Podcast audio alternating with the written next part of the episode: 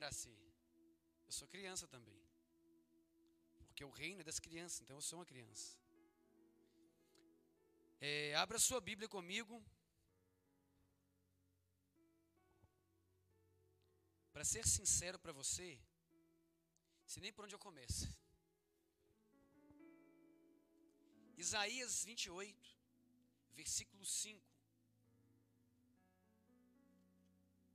Vamos falar hoje sobre lugares de refúgio. Isaías 28.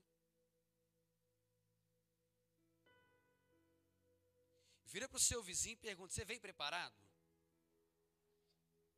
Qual que é seu refúgio então? Me fala aí. Eu quero ir lá hoje, posso? Me convida. Isaías 28, a partir do versículo de número 5 ao 18.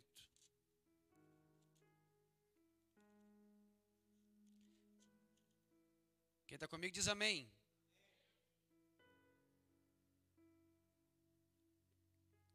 Preocupa não, que eu não vou perguntar quem está dormindo, não, viu?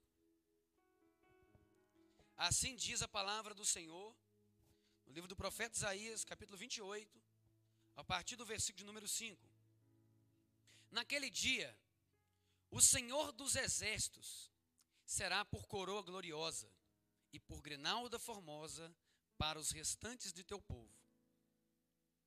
E será espírito de juízo para os que se assenta a julgar, e por fortaleza para os que fazem recuar a peleja até a porta. Mas também estes erram, por causa do vinho e com a bebida forte, se desencaminham. Até o sacerdote e o profeta erram, por causa da bebida forte, são absorvidos do vinho. Desencaminham-se por causa da bebida forte. Andam errados na visão e tropeçam no juízo. Porque todas as suas mesas estão cheias de vômitos e de imundícia. Não há nenhum lugar limpo.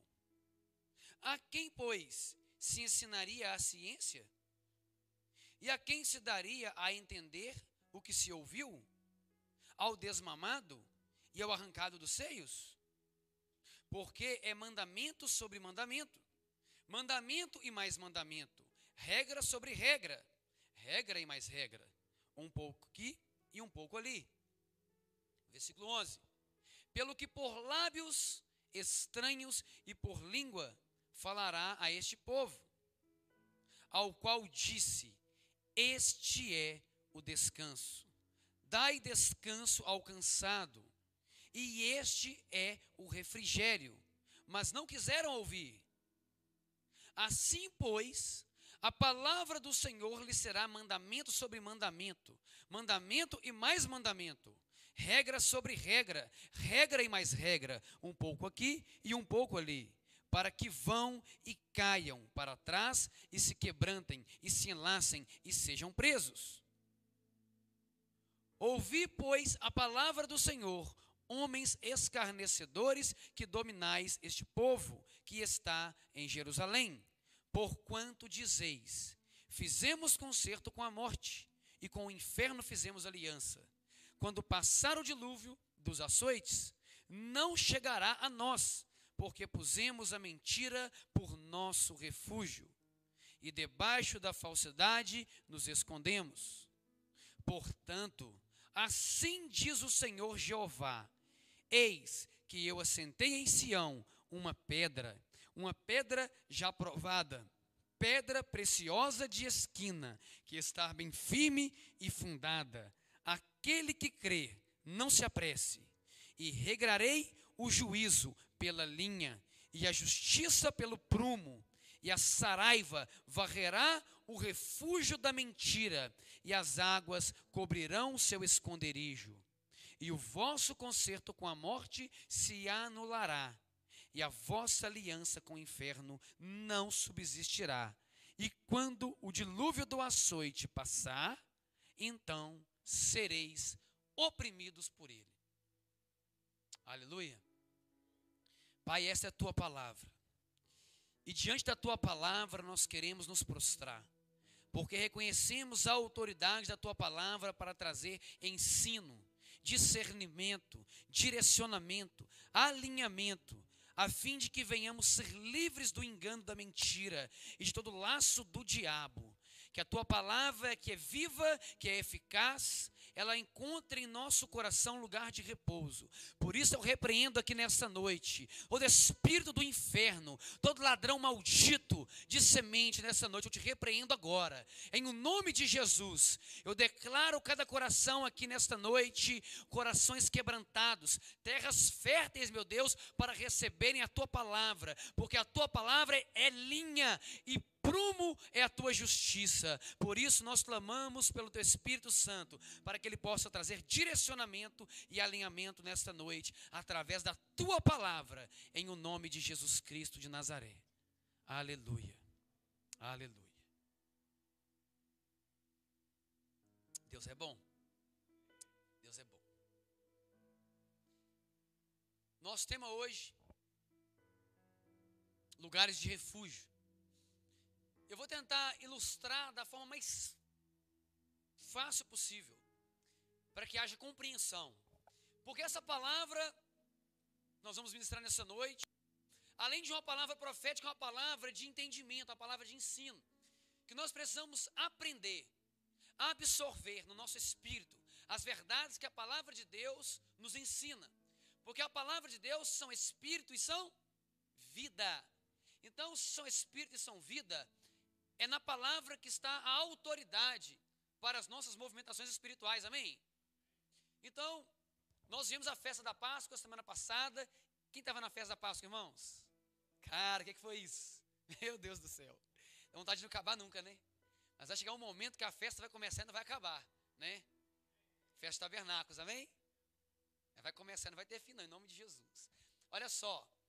Mas eu quero que você tenha muito entendimento para isso nós vamos estar nessa noite. Eu estou com muito temor dessa palavra, porque Deus ainda está me ministrando, ela ainda está gerando algo aqui dentro. Eu tenho certeza que essa palavra é para mim, principalmente. Mas eu quero compartilhar com você, porque eu creio naquilo que Deus faz através da igreja e na igreja. E depois de uma festa profética, como a festa da Páscoa, que é uma festa que traz direcionamento, alinhamento, aliança, fidelidade. Uau, que, que abordagem dessa festa, irmãos. Meu Deus do céu. É engraçado que quando você ouve falar, sobre fidelidade, nós começamos a ver o quanto nós somos infiéis. Quando você começa a ver os princípios, os valores, as verdades daquilo que fala sobre fidelidade, nós começamos a perceber o tanto que nós precisamos melhorar para sermos fiéis. Amém? Por isso estamos em um processo. Por isso precisamos desejar a palavra de Deus mais do que qualquer outra coisa. Eu gostaria do fundo do meu coração que você nessa noite, que veio aqui nessa noite, não se preocupasse com revelação não se preocupasse com movimentação, não se preocupasse com nada desse tipo profético, mas se preocupasse com o discernimento da palavra. Aleluia! O profético é muito importante, é top, ter revelação, mas eu não quero que você se movimente por na alma. Vou ser direto, vou ser bem claro. Porque não adianta a gente vir para uma festa da Páscoa e receber tanta palavra de alinhamento, tanta palavra de alinhamento, chorar, rodopiar, pegar fogo. Eu mesmo fui um que rodei igual um igual um peão aqui nessa, na festa da Páscoa. Mas isso, isso não adianta. A, a, existe uma, uma, uma, pastora muito famosa, que ela, ela, é conhecida como diretora internacional da Escola de Missões Despertar. Ela, ela, ela disse uma vez, ela ensinou que ela também, além de, de diretora, pastora, profeta, ela também é professora, né, mestre. E ela ensinou uma vez que não existe, não existe movimentação do Espírito de Deus sem uma testificação na palavra, sem uma marca profunda daquilo que o Espírito Santo fez. Porque sem isso, seria apenas vento, movimentação, reteté, charabada, roda, pega fogo e tal, e chora, e chora, e chora. Mas a pessoa não teve nada impresso do Espírito dela, daquilo que Deus marcou ela naquela, naquela visitação profética. Então nós precisamos ter marcas daquilo que Deus fez em nós. Isso não é apenas vento de doutrina. Isso não é muita alma. E alma não produz fruto. Sabe o que a alma produz? Hã? Engano, chororô, prisões, cativeiros, doenças. Amém? Vamos falar muito sobre a alma aqui hoje. Então, por que eu estou falando sobre a festa da Páscoa? Porque a festa da Páscoa inaugurou nesse ambiente espiritual um novo ciclo. E um novo ambiente espiritual. E nós entramos em um novo ambiente. Quando você entra em um, em um novo ciclo, nós já sabemos muito bem, foi muito difundido isso aqui na festa da Páscoa. Então, se você entra em um novo ambiente, nova postura, nova, novas vestes, uma, você precisa de uma nova palavra para se movimentar através daquela palavra, fundamento, fundamento aquilo que você faz, novas atitudes, novos comportamentos, novas alianças, tudo é novo. Então eu não posso permitir ser fundamentado na dimensão da alma.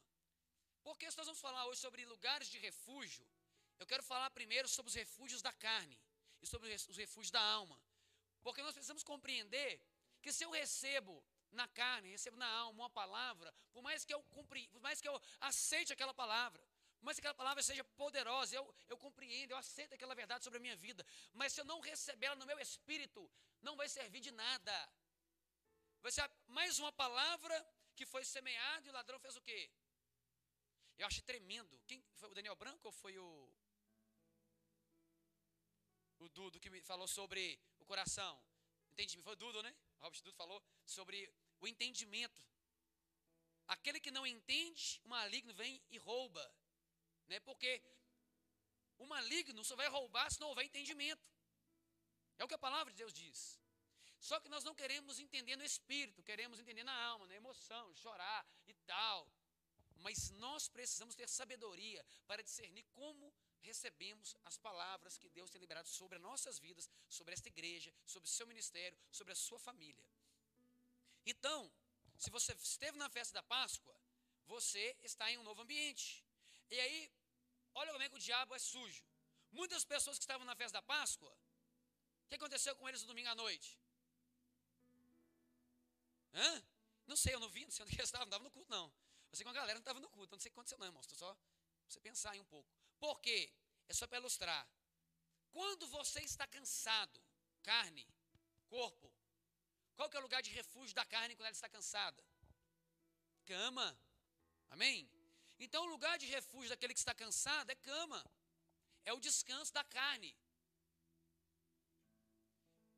O descanso da carne fala daquelas pessoas que se movimentam na carne. Quem se movimenta na carne, sempre o seu refúgio vai ser com base em suas necessidades.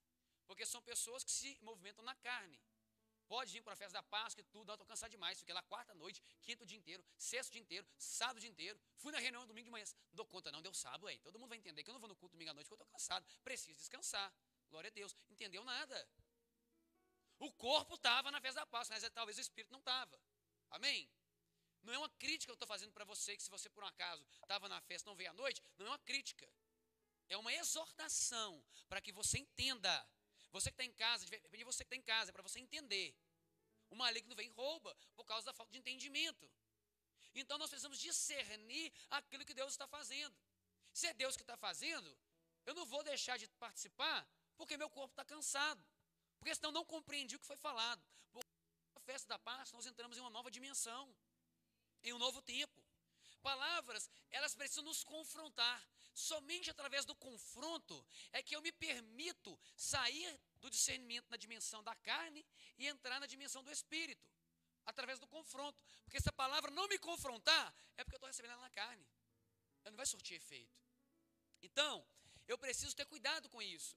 Então, a pessoa que recebe na alma, a pessoa cheia de emoções, cheio, cheio de argumentos, cheio de motivos. Afinal de contas, nós temos motivo para tudo. Eu já estou pensando na desculpa de amanhã que eu não vou na cela, amanhã é feriado. Amanhã é feriado, pô, célula dia de feriado é pecado, né? Não. Que desculpa que eu vou dar para não ir na célula amanhã, que é quinta-feira, dia de feriado. Pelo amor de Deus. E aí? Aí o dia inteiro assando carne lá, churrasco, não chama ninguém e não vai na célula, não. É o que é isso? É demônio? É demônio. Brincadeira, viu, irmãos? Mas vai na célula amanhã. É bênção a célula. Amém? A alma é o nosso principal inimigo. Porque nós, muitas pessoas, por não ter discernimento espiritual, recebe coisa na alma achando que recebeu no espírito. Porque chorou, acha que é no espírito. Porque rolou, acha que é no espírito. Porque correu no reteté, acha que é no espírito. Mas nem sempre é no espírito. Eu não estou falando que você recebeu na alma. Falando para você discernir. O que vai dizer se você recebeu na alma no espírito é o seu comportamento, é a sua decisão, é a sua mudança. Né? Como que você se portou segunda-feira, depois de quatro dias de festa, né? Porque domingo também foi festa, foi quarta, quinta, sexta, sábado, domingo, cinco dias de festa. Como que você se comportou na segunda-feira? É a mesma pessoa de terça-feira antes de entrar na festa? Porque se você entrou em um novo ambiente na, na festa da Páscoa, será que você entrou e saiu rapidinho na segunda-feira? Ou você permaneceu nesse ambiente? Como você corresponde àquilo que você recebe, determina se você recebeu na alma ou no espírito. Como que você está correspondendo àquilo que você recebeu? Cara, eu achei tremendo demais. Na hora que o Robert Duda falou so, sobre o dízimo, cara, aquele para mim foi, foi avassalador. Foi avassalador. Sabe por causa de quê? Porque, assim, cara, eu nunca parei para pensar daquela maneira. Porque, sabe, quando você crê em algo, você discerne algo, mas quando você recebe algo, uma dimensão que você não tinha perspectiva, e vem uma pessoa e, traz, foi o que ele fez. Nós falando sobre fidelidade. Então, muitas vezes, nós queremos receber somente o que queremos. Quando você recebe somente o que você quer, é alma. Ah, esse aqui serve, esse aqui não serve. Duni, duni, esse eu quero, esse não, tal. Você vai selecionar o que você quer, a alma. Minha alma não está preparada para poder lidar com isso. A minha mente ainda não está preparada para lidar com isso, até, até porque eu não creio muito nisso aí, não. Vou ficar com de cá e com de lá, não, porque eu tenho argumento aqui sólido aqui na palavra que isso aqui não precisa. Então, isso aí que é demônio. É ele que está com demônio, é eu não. Então, argumentos, pessoas de argumentos são pessoas que recebem na dimensão da alma. Por que, que eu estou falando isso para você? Nós vamos ver aqui um princípio espiritual muito forte, lá em Números 35, que fala sobre o lugar de refúgio para os homicidas. E fala de um princípio espiritual que o próprio Deus estabeleceu e que nós estamos debaixo dele. Nós estamos vivendo esse princípio espiritual. E por não haver discernimento nas nossas movimentações, nos nossos comportamentos, como lidamos com essa situação, a palavra de Deus estabelece um ambiente de prisão por causa da nossa irresponsabilidade espiritual. Vamos lá, Números 35. Eu ia ler só uma parte do texto, mas o texto todo ele é forte, irmãos. Vamos ter que ler todo, viu? Números 35.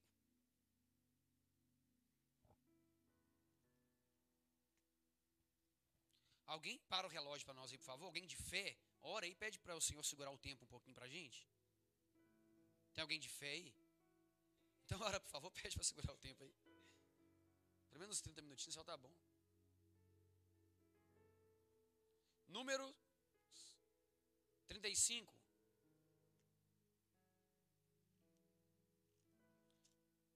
A partir do versículo 1.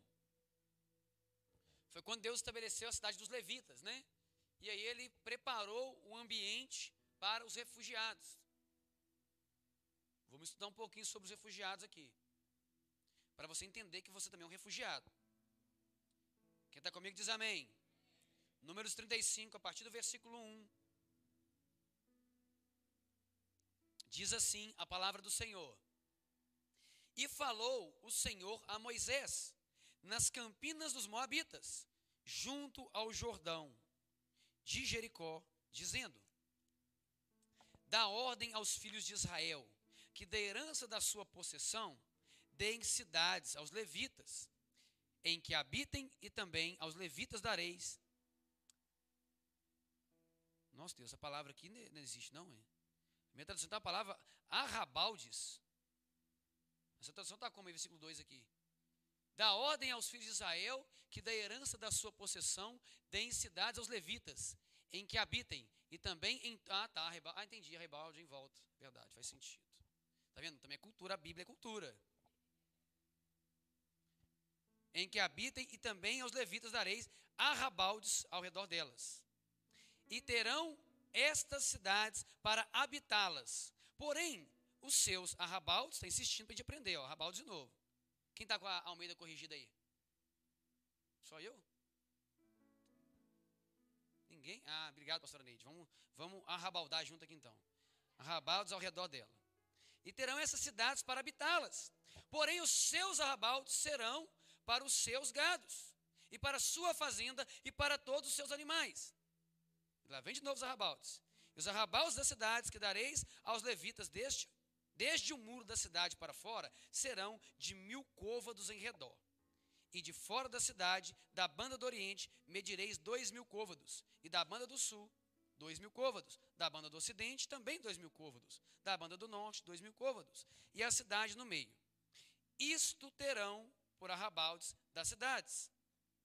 Das cidades, pois, que dareis aos levitas, haverá seis cidades de refúgio. Diga comigo, cidades de refúgio. As quais dareis para que o homicida ali se acolha. E além destas lhe dareis quarenta e duas cidades. Todas as cidades que dareis aos levitas serão quarenta e oito cidades, juntamente com seus arrabaldes. E as cidades que derdes da herança dos filhos de Israel, do que tiver muito, tomareis muito, e do que tiver pouco, tomareis pouco. Cada um dará das suas cidades aos levitas, segundo a sua herança que herdar. Versículo 9. Falou mais o Senhor a Moisés, dizendo: Fala aos filhos de Israel e dize-lhes: Quando passardes o Jordão, a terra de Canaã, fazei com que vos estejam à mão cidades, que vos sirvam de cidades de refúgio, para que ali se acolha o homicida que ferir a alguma alma por erro, por engano ou por acidente. E estas cidades vos serão por refúgio do vingador do sangue, para que o homicida não morra, até que esteja perante a congregação do juízo. E das cidades que derdes, haverá seis cidades de refúgio para vós. Três dessas cidades dareis daquém do Jordão, e três dessas cidades da terra de Canaã. Cidades de refúgio serão. Serão de refúgio estas seis cidades para os filhos de Israel e para o estrangeiro e para o que se hospedar no meio deles, para que ali se acolha aquele que ferir alguma pessoa por erro. Porém, se a ferir com instrumento de ferro e morrer, homicida é, certamente o homicida morrerá. Ou se ferir com pedra a mão, de que possa morrer, e ela morrer, homicida é, certamente o homicida morrerá. Ou se a ferir com instrumento de madeira que tiver na mão, de que possa morrer, e ela morrer, homicida é, certamente morrerá o homicida. 19.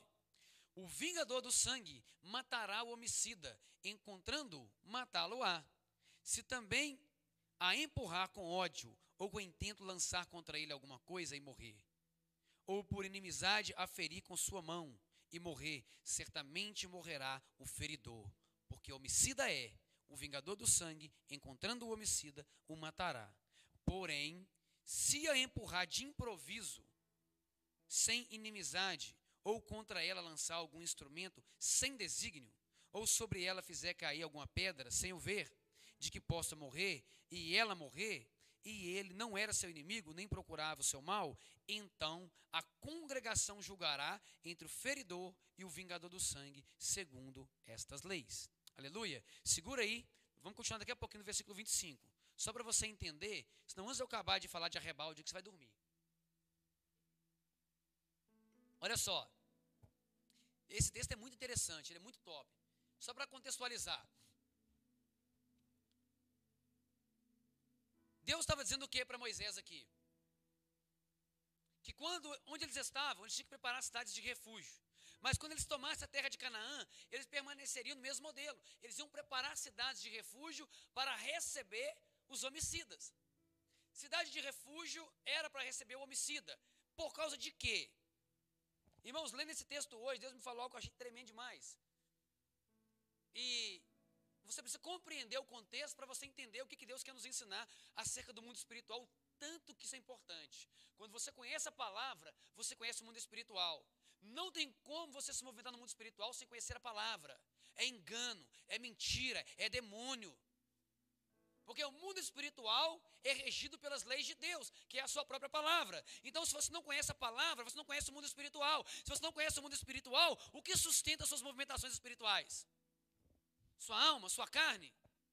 O dinheiro que você tem na sua conta do banco? Sua casa? Seu carro? Não sei.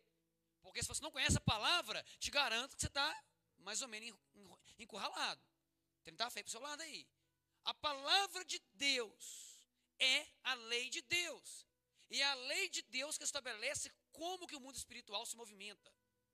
Então, quando você conhece as leis de Deus, por mais, ah, pastor, mas nós não estamos debaixo da lei. Hoje é a graça. Glória a Deus, verdade. Mas não é porque a graça existe que o mundo espiritual parou de corresponder à palavra de Deus, porque ela é lei do mundo espiritual. A palavra de Deus é a lei que determina como que o trânsito do mundo espiritual vai se movimentar. Não importa se é debaixo de graça ou não, a graça faz parte. Nós vamos ver isso aqui também. Que é muito tremendo esse livro de Números 35, te aconselho a estudar em casa depois, com mais tempo. Então vamos lá. Então Deus estava dizendo: olha, você vai se fazer cidade de refúgio, porque todo aquele que matar alguém, ele tem que ser refugiado em algum lugar. Por quê? Existe um princípio espiritual que fala na lei de Moisés que o vingador do sangue, ele tem o direito de matar alguém para vingar o sangue de alguém que morreu. Só que existem alguns princípios. Quais são eles? Primeiro, houve intenção na morte de matar alguém? Aí dei alguns exemplos. Aquele que ferir com ferro, aquele que ferir com pedra, aquele que ferir com madeira. Porque se você pega um, um pedaço de ferro e soca na cabeça de alguém, você está com condição de matar ou não? Pelo amor de Deus, fazer um carinho, você não está com condição, você quer matar. Você pega uma pedra, um pedaço de pau, senta na cabeça, você quer matar. Então, aquele que tem intenção de matar, a palavra de Deus fala que ele é homicida. Então, a palavra de Deus diz que, sendo homicida, deveria haver um lugar de refúgio. Porque a cidade de refúgio, por lei, era um lugar preparado para receber o homicida até o seu julgamento. Por quê? Se o homicida, estando na cidade de refúgio, ele está protegido. Diga comigo, cidade de refúgio, lugar de proteção. Por mais seja momentânea, mas é de proteção.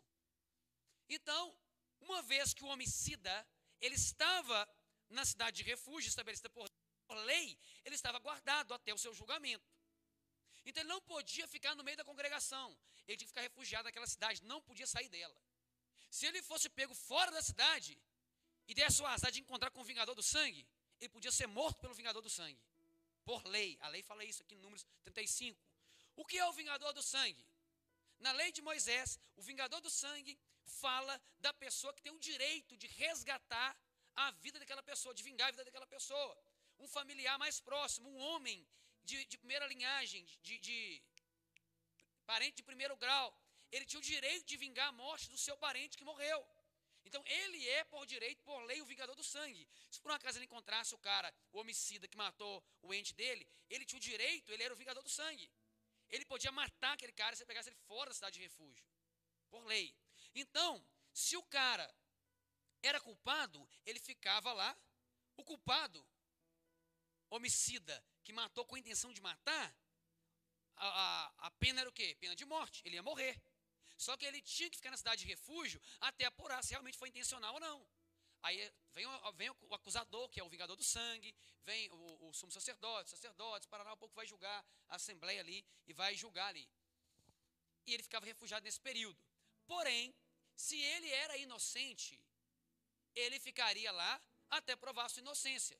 Uma vez que provou a inocência dele, ele era reintegrado à sociedade. Porém, porém, porém, se ele fosse culpado, ele não podia voltar, porque ele seria morto. Assim que julgou, ele seria, ele seria morto. Mas aquele que era inocente, ficava na cidade de refúgio, ele foi inocentado. Uma vez que ele esteve na cidade de refúgio, ele só poderia voltar para a congregação novamente, congregar junto com as pessoas, somente após a morte do sumo sacerdote que foi eleito naquele ano. Ele não podia voltar antes disso. Olha como que o mundo espiritual é. Você vai entender daqui a pouco, se você não entendeu ainda. Vai captando aí.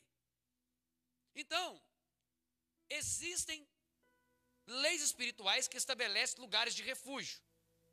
Quais são os lugares de refúgio? Primeiro, estabelecido pelo, pela própria lei de Deus, é as cidades, que são lugares que vão proteger um acusado. Eu te pergunto, qual que é a sua condição hoje? Muitos de nós queremos ser promotores de justiça. Afinal de contas, é muito fácil acusar. O melhor papel que tem é. Ah, miserável. Porém, nós precisamos entender, em cima dessa palavra, que nós estamos em um ambiente de refúgio. E existe detalhe fundamental para discernirmos a nossa condição. Porque quem está cansado se refugia onde? Na cama. Ou no sofá, pode ser também, pode ser até no chão se quiser. ele quer descansar. Porque o lugar de descanso para aquele que se refugia na sua carne, ele quer satisfazer suas necessidades. Não importa para onde ele vai. E na alma, a mesma coisa. A pessoa que está ferida na alma, está cansada na alma, ela quer satisfazer a sua alma. Não importa como que você satisfaz a sua alma, eu sei como satisfaz a minha. De repente a sua é comprando, é gastando, é xingando alguém, maltratando alguém, fazendo justiça própria. Não sei. Às vezes você é se afastando das pessoas, se isolando. É criando milhares de argumentos que vai te afastar de todo mundo. Só que existem diversos lugares de refúgio. E eu quero que você tenha o discernimento para compreender qual é o seu lugar de refúgio. Sempre que nós nos sentimos atacados por alguém, confrontados por alguém, eu vou me refugiar.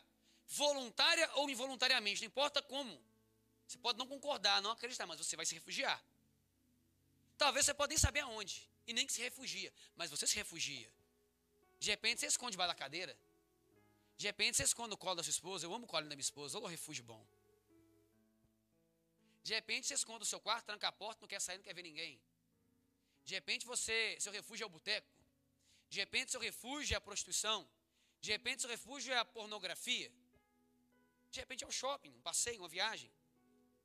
De repente seu refúgio é você atacar aquele que te atacou.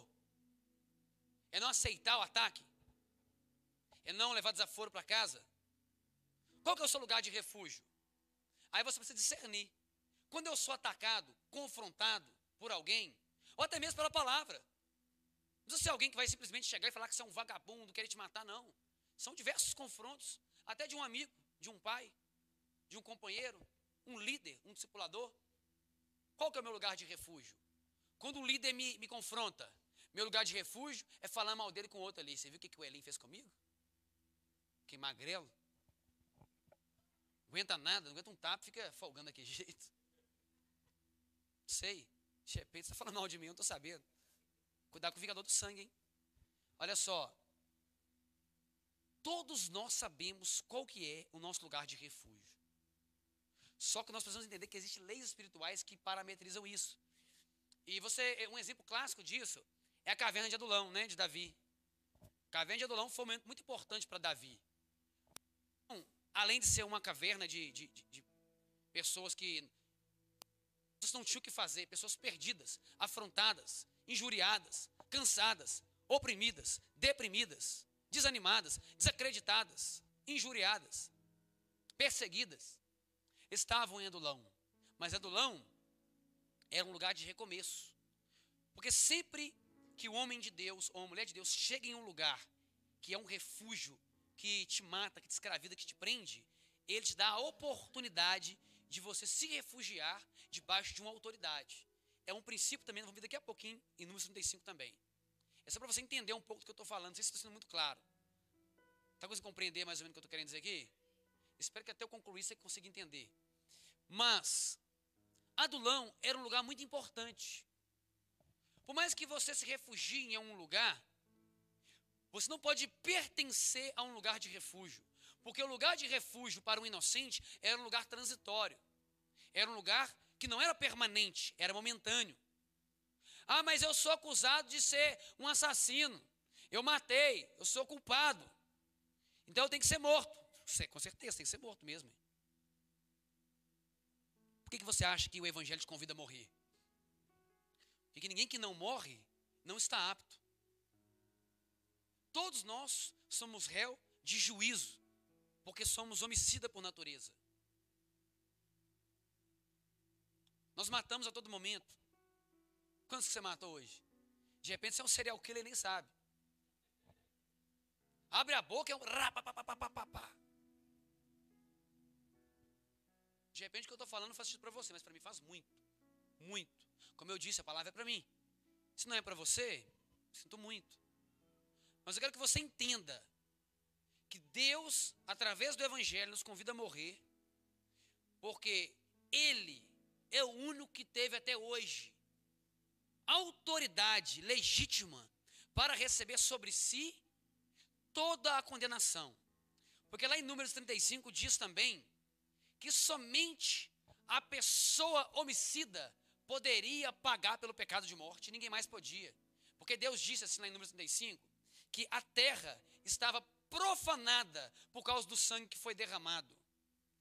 E a terra seria limpa daquele sangue que profanou a terra somente com o sangue do próprio homicida. Não podia ser outro sangue, por isso não podia ser um injusto. Mas Jesus morreu por nós. Mesmo assim, Jesus morreu. E a palavra de Deus fala que só poderia congregar novamente após a morte do sumo sacerdote daquele ano. E quem morreu foi justamente o sumo sacerdote.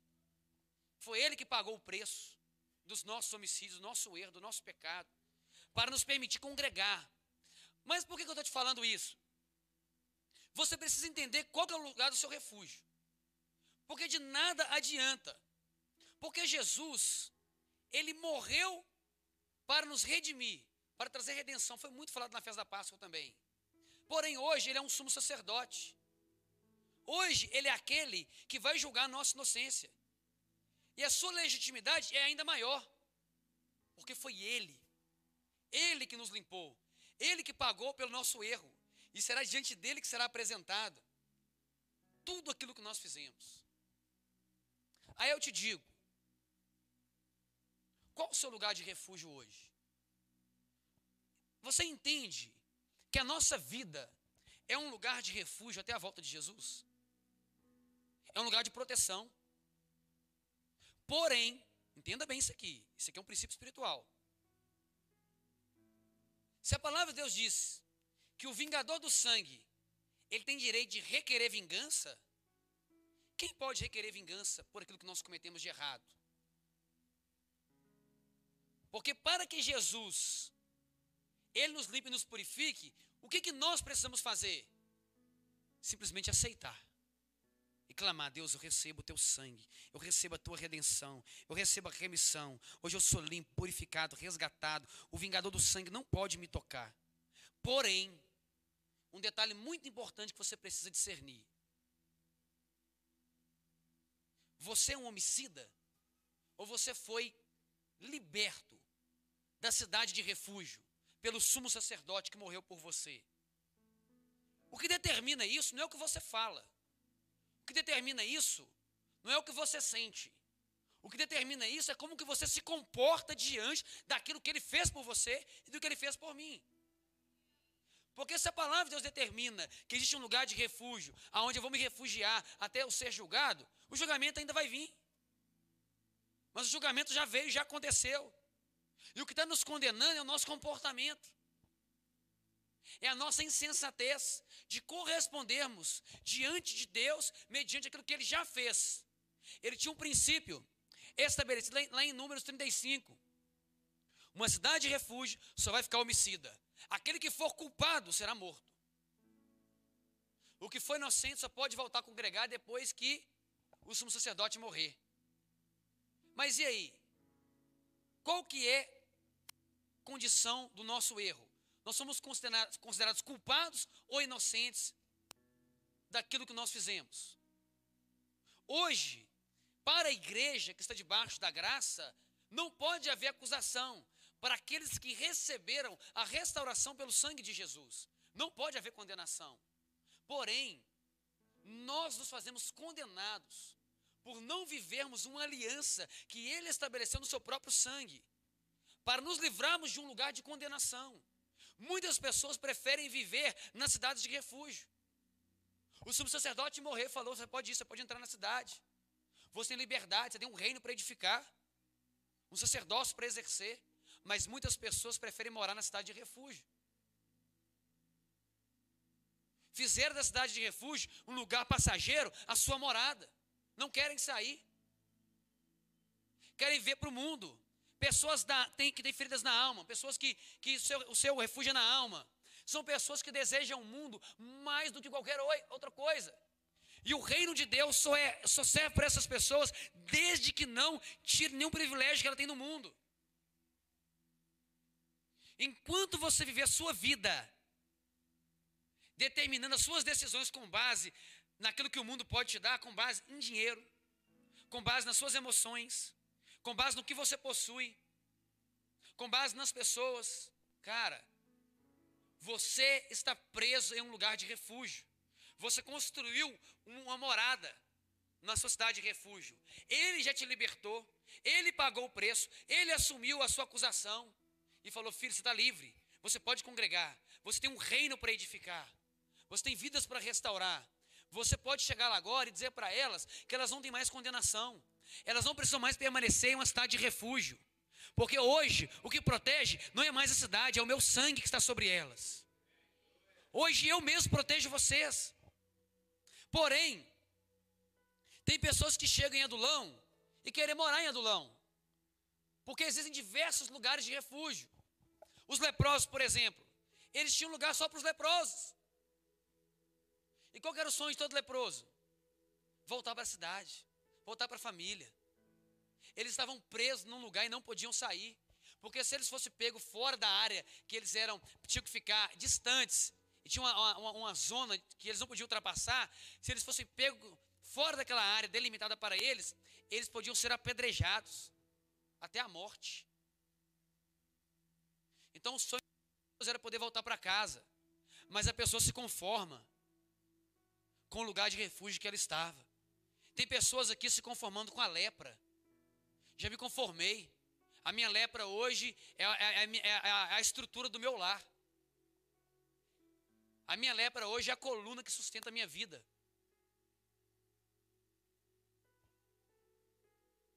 Adulão. Foi, foi pessoas que me levou para Adulão, porque eu fui perseguido. Foi pastor que me levou para lá. Foi líderes que me levaram para lá eu fui perseguido, eu fui humilhado, eu fui injustiçado. Em argumentos para permanecer ali ó, em Adulão. Porque acha que está seguro. Porque tem pessoas que não recebem o conceito de refúgio correto, porque são pessoas que o refúgio delas são pessoas que estão em lugares que elas desejam estar. São lugares que estão relacionados aos seus desejos, aos seus prazeres, aquilo que elas desejam. O lugar da promiscuidade, o lugar do pecado. Por isso que Isaías profetizou regras e regras, mandamentos e mais mandamentos. Mas para quem que nós vamos ensinar ciência? Para o desmamado, para a criança. Porque os profetas, os mestres, aquele que devia estar aprendendo, está se escravizando no pecado, está preso em adulão está preso na cidade de refúgio, não querem responsabilidade com a palavra, não querem responsabilidade com o reino, não querem ter que pagar um preço, não querem ter que morrer.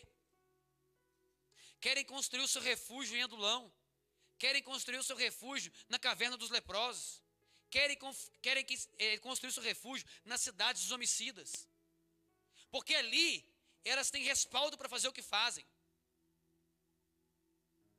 Quem está em Adulão mesmo?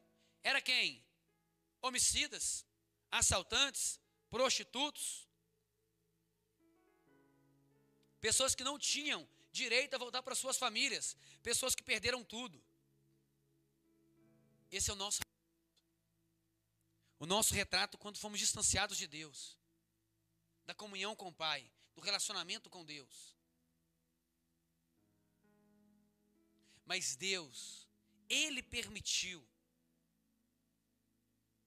ele permitiu que através de Jesus Cristo nós tivéssemos uma nova chance. A decisão é toda nossa de permanecermos no nosso refúgio, na estrutura que estamos criando. Deixa eu te perguntar de novo. Qual que é o seu refúgio? Não sei. Meu casamento é meu refúgio. Meus relacionamentos ah, eu tenho uma conta poupança ali que eu tenho me refugiado nela. Se eu perder aquilo ali, já era. Meu carro, meu emprego, minha faculdade, meu ministério. Meu refúgio é meu ministério, cara. Meu título. Eu posso estar mal, morrendo, mas eu sou pastor Elim, ninguém me toca. Meu refúgio, estrutura. Qual que é o seu refúgio? Aonde você está se refugiando? Ah, meu refúgio é a minha célula. Ali é o que mando. Ali é o que determina, é o que dou ordem para todo mundo fazer o que eu mando. Eu faço e aconteço.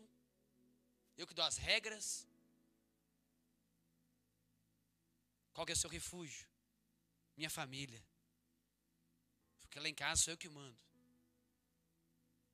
Lá em casa eu dito as regras. Todo mundo tem que fazer o que eu quero lá em casa. Eu compro o que eu quero, a hora que eu quero, do jeito que eu quero. Não presto conta para ninguém. Qual que é o seu lugar de refúgio? Está fugindo de Deus? Está escondendo do Senhor? Fugindo das suas responsabilidades? Não adianta você vir para a festa da Páscoa, receber tanta palavra de alinhamento e querer permanecer em um ambiente de cativeiro que você mesmo tem criado. Porque já te libertou e já falou, filho, vai, as portas estão abertas. As portas estão abertas. Não existe mais cárcere. O véu foi rasgado. O sumo sacerdote já morreu. Você pode voltar para a cidade. Volta para sua família. Volta do lugar de onde tiraram você de lá. Só que o problema de quem está na alma, cara, a alma é um lugar terrível para estar. Porque a alma fala de um lugar de conforto, que nem é confortável, mas é um lugar que eu tenho medo de sair porque é um lugar que eu já estou acostumado. Eu criei um ambiente favorável para mim. Eu estou num ambiente tão favorável para minha alma que ninguém me fere mais, ninguém me toca mais. Eu não me relaciono com ninguém mais, ninguém vai me ferir. Não aceito ninguém me tocar. Tem áreas da minha vida que ninguém entra. Quem é você, pastor, para fazer ou confessar um pecado? A alma nos faz criar estruturas, prisões espirituais, cativeiros, criados por nós mesmos. Porque é um ambiente que eu me sinto confortável. Eu me sinto que tudo me favorece, porque agora, já que me tiraram de onde eu queria estar, agora eu não volto mais. Sou orgulhoso. Às vezes seu refúgio é seu orgulho. Qual que é o seu refúgio? Aonde você tem se refugiado? Aonde você tem se escondido? Não vem querer ser hipócrita e falar, meu, meu refúgio é o Senhor. Porque lá em Salmos você encontra no mínimo uns 30 versículos que fala: Senhor meu e Deus meu, meu refúgio, minha fortaleza. Ele é o nosso refúgio, amém? Mas muitas vezes nós saímos do refúgio que é o Senhor e vamos para o nosso refúgio. É mais confortável. Lá no meu refúgio não tem escassez, porque eu não preciso dizimar no meu refúgio. Mas quando eu vou para o refúgio do Senhor, eu tenho que dizimar, eu tenho que obedecer, tem que prestar conta, cara. Detesta nós prestar conta, pelo amor de Deus. Tem que confessar pecado. Tem que chegar para o meu discipulador e falar o que está acontecendo lá em casa. Aí, lá no refúgio do Senhor, lá em casa não é o que manda mais, é para você ver. Aí lá vem o pastor e quer mandar lá em casa. Não paga uma conta lá em casa, quer mandar lá em casa. Só vai lá filar a boia. Só vai lá comer e quer mandar lá em casa ainda, não posso mandar. Meu discipulador quer mandar em mim. Nos meus relacionamentos. Quer falar com quem eu ando, com quem eu não ando. Quer falar o que eu posso, o que eu não posso fazer. Deixa eu voltar para o meu refúgio, porque lá é eu que mando. Lá eu faço o que eu quero, a hora que eu quero, do jeito que eu quero, eu como o que eu quero, compro o que eu quero, pago se eu quiser, dou calote se eu quiser. Mas no refúgio do Senhor não, tem que padrão ali não dá para mim não. E aí? Qual que é o seu refúgio?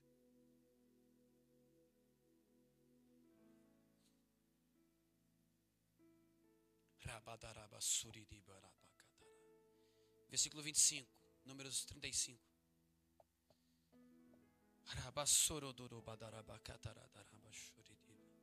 E a congregação livrará o homicida da mão do vingador do sangue. E a congregação o fará voltar à cidade do seu refúgio, onde se tinha acolhido. E ali ficará até a morte do sumo sacerdote, a quem ungiram com santo óleo.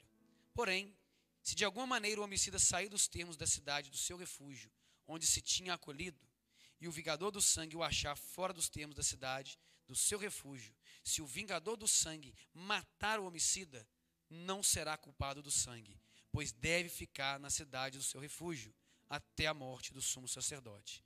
Mas depois da morte do sumo sacerdote, o homicida voltará à terra da sua possessão. E estas coisas vos serão por estatuto de direito às vossas gerações, em todas as vossas habitações. 30. Todo aquele que ferir alguma pessoa conforme o dito das testemunhas matarão o homicida, mas só uma testemunha não testemunhará contra alguém para que morra. E não tomareis expiação pela vida do homicida, que culpado está de morte. Antes certamente morrerá. também não tomareis expiação por aquele que se acolher à cidade do seu refúgio para tornar a habitar na terra, até a morte do sumo sacerdote. Assim, não profanareis a terra em que estais, porque o sangue faz profanar a terra, e nenhuma expiação se fará pela terra, por causa do sangue que se derramar nela, senão com o sangue daquele que o derramou. Não contaminareis, pois, a terra na qual vós habitareis, no meio da qual eu habitarei, pois eu, o Senhor, habito no meio dos filhos de Israel.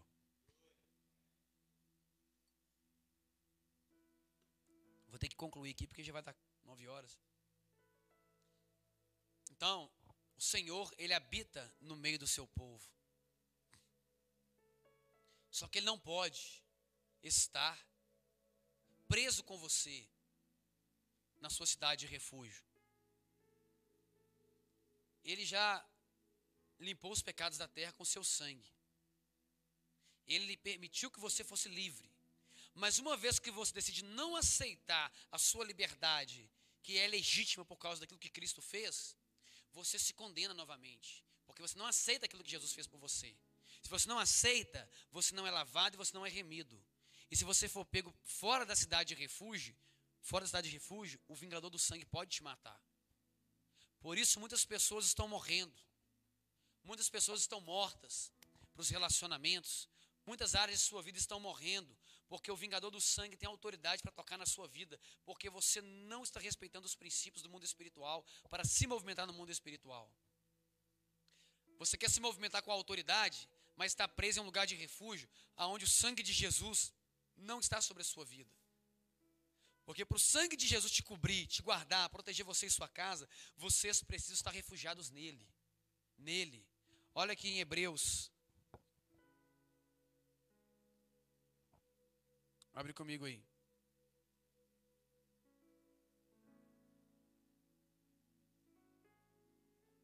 Não, Jeremias primeiro. Jeremias 16, versículo 17.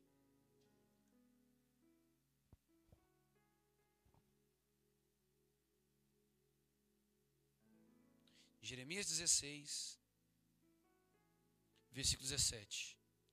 Porque os meus olhos estão sobre todos os seus caminhos Ninguém se esconde diante de mim, nem se encobre a sua iniquidade aos meus olhos. Você não tem como se esconder dele. Olha aqui em Hebreus agora. Hebreus 6,18.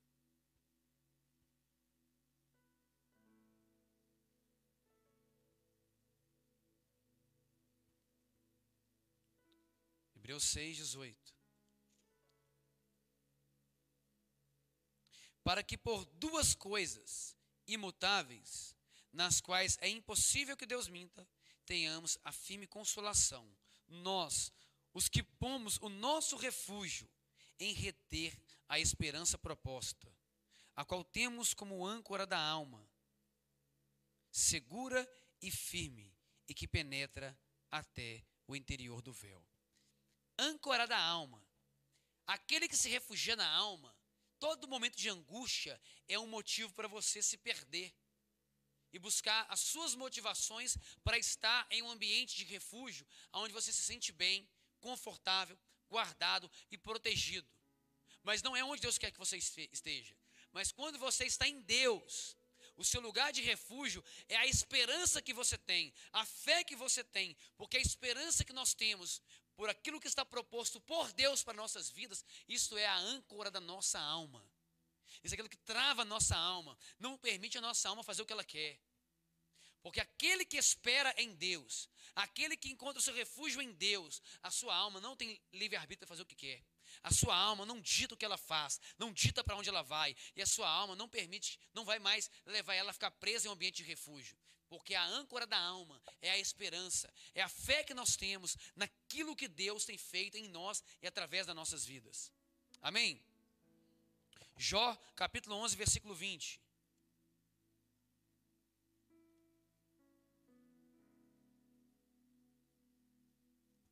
Aí você confia nos refúgios da sua carne. Você confia no refúgio da sua alma. É meu cantinho. No meu cantinho eu tenho, tenho comida tenho água, tenho mantimento. Na hora que chegar os dias de tribulação, estou quietinho no meu refúgio, ninguém me toca. Jó, capítulo 11, versículo 20.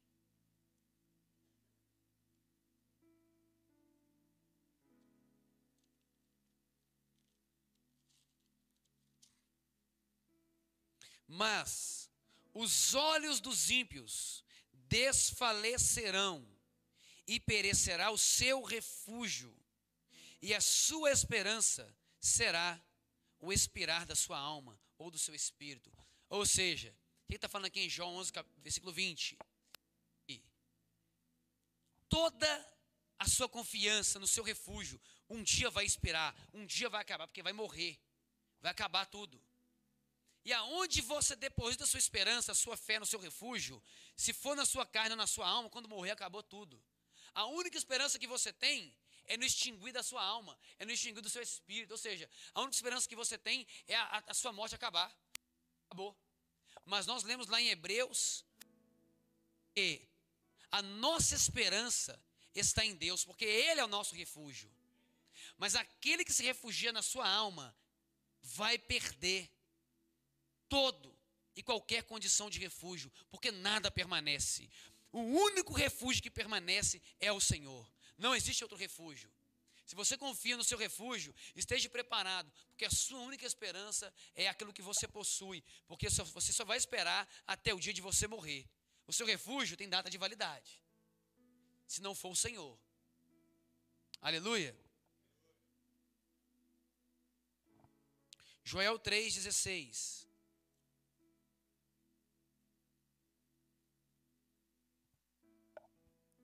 Joel 3,16.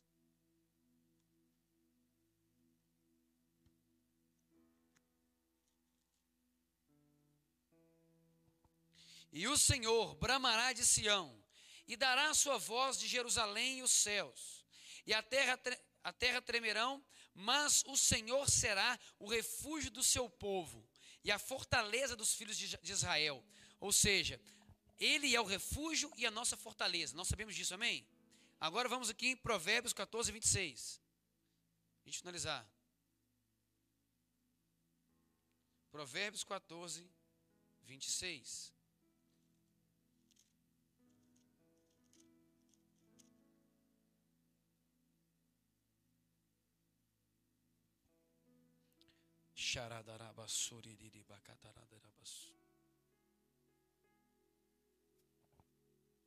Amém? Provérbios 14, 26.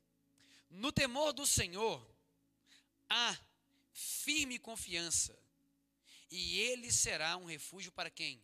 Seus filhos, para sua família, para sua casa. No temor do Senhor há confiança. O único refúgio que você pode confiar é o Senhor, porque a sua alma e a sua carne sempre procuram aquilo que elas necessitam. Quando você está com fome, a sua carne quer o quê? Comer. Você está cansado, você quer o quê? Descansar. Você está carente, você, é você quer o quê? Está doente na sua alma. Mas o seu espírito, quanto o seu espírito está fraco, você quer o quê? Só que o problema, olha para mim que eu vou finalizar aqui. Quando nós não discernimos o ambiente que nós estamos, qual é o nosso refúgio, nós não vamos discernir o que o nosso espírito precisa. Porque deu fome, eu vou comer. Eu estou angustiado. Eu vou alimentar minha alma. Eu sei o que alimenta a minha alma, você sabe o que alimenta a sua alma. Mas quando que eu vou conseguir discernir que o meu espírito está fraco? Que o meu espírito está morrendo? Se eu só sei discernir quando eu estou com fome e quando minha alma está fraca, está doente. Eu só consigo discernir corpo e alma quando eles são meu refúgio. Se eu não aprendi até hoje discernir meu espírito, é porque meu refúgio não é o Senhor. Quando meu refúgio é o Senhor, eu sei que é Ele que me fortalece. Eu sei aonde eu me escondo. Eu sei para onde eu vou na hora da angústia. Eu sei para onde eu vou na hora da escassez, na hora da falta. Porque os seus recursos, eles são limitados eles têm fim. Mas no Senhor, os recursos nunca acabam. Eles nunca acabam. E não existe nada, nada no Senhor que Ele não vai suprir as carências da sua alma e as necessidades do seu corpo. Não há nada que vai faltar para você quando você confiar nele, se refugiar nele. Deixa eu me esconder aqui, porque aqui eu estou escondido, ninguém me vê, meu sofrimento. Não, vai para ele. Vai para ele. Tudo que você precisa está nele. Não, mas eu preciso de dinheiro, ele vai me dar dinheiro. Ele vai querer que eu faça isso, que eu faça aquilo, mas eu quero é dinheiro. Eu preciso pagar dívida, não preciso de Jesus. Eu preciso de comida lá em casa, não preciso de Bíblia. Você precisa dele. Tudo que você precisa está nele. Ele supre tudo que você precisa, as carências da sua alma, os sofrimentos que você tem na alma, as dores, as necessidades, as fragilidades da alma, os seus relacionamentos, as angústias que você tem, as fragilidades da sua alma. É Ele que vai te fortalecer, porque você confia nele. E quando você se relaciona com Ele, Ele fortalece a sua alma, porque a sua alma passa a viver conforme o seu espírito guia, não conforme a sua alma quer. Não é mais a sua alma que vai governar a sua vida, mas sim o seu espírito. Quando o espírito governa, você tem discernimento para conduzir o seu corpo e a sua alma debaixo de uma direção do espírito. Porque ele está discernimento do que você precisa. Matar essa carne, ancorar essa alma que não tem limites. Aquieta minha alma, ó Senhor. Melhor maneira de você quietar a sua alma é ancorando ela. E a âncora da alma é a nossa esperança em Cristo. É a esperança daquilo que Ele já fez por nós. Não é daquilo que você pode fazer no seu refúgio, no seu esconderijo secreto. O seu esconderijo secreto tem que ser Ele, as asas dele, é nele que você descansa. É Ele que é o nosso Shemitah, Ele é o nosso refúgio. Ele é a nossa fortaleza, rocha inabalável. Somente Ele. Não existe casamento que vai te refugiar, somente Ele. Se o seu casamento não estiver nele, não é refúgio. Se a sua família não estiver nele, não há refúgio. Se o seu emprego não estiver nele, não há refúgio. Não tem nada que o seu emprego possa te dar. Nada. Que vai manter você. Não tem nada que o seu ministério possa te dar que vai manter você. Somente nele. Ele te sustenta, Ele sustenta o seu trabalho, Ele sustenta a sua casa, Ele sustenta o seu ministério, Ele sustenta o seu casamento, Ele sustenta a sua saúde, suas finanças, sua alma. Ele, Ele é a nossa fortaleza, porque nele não há confiança, Ele é uma rocha inabalável. Ele é como os montes de Sião, que estão em volta de Jerusalém. Assim é o Senhor no meio do seu povo. Ele é um monte ao nosso redor. Nós nos refugiamos no meio dele, protegidos, guardados, selados pelo sangue. Ele é o nosso refúgio. Ele é a nossa proteção, é Ele que guarda a sua casa. Se o Senhor não guardar a nossa casa, em vão vigia a sentinela. Ah, o meu refúgio tem guarita, tem MIV lá, existe MIV ainda? lá no meu prédio onde eu moro tem, tem guarda, tem polícia.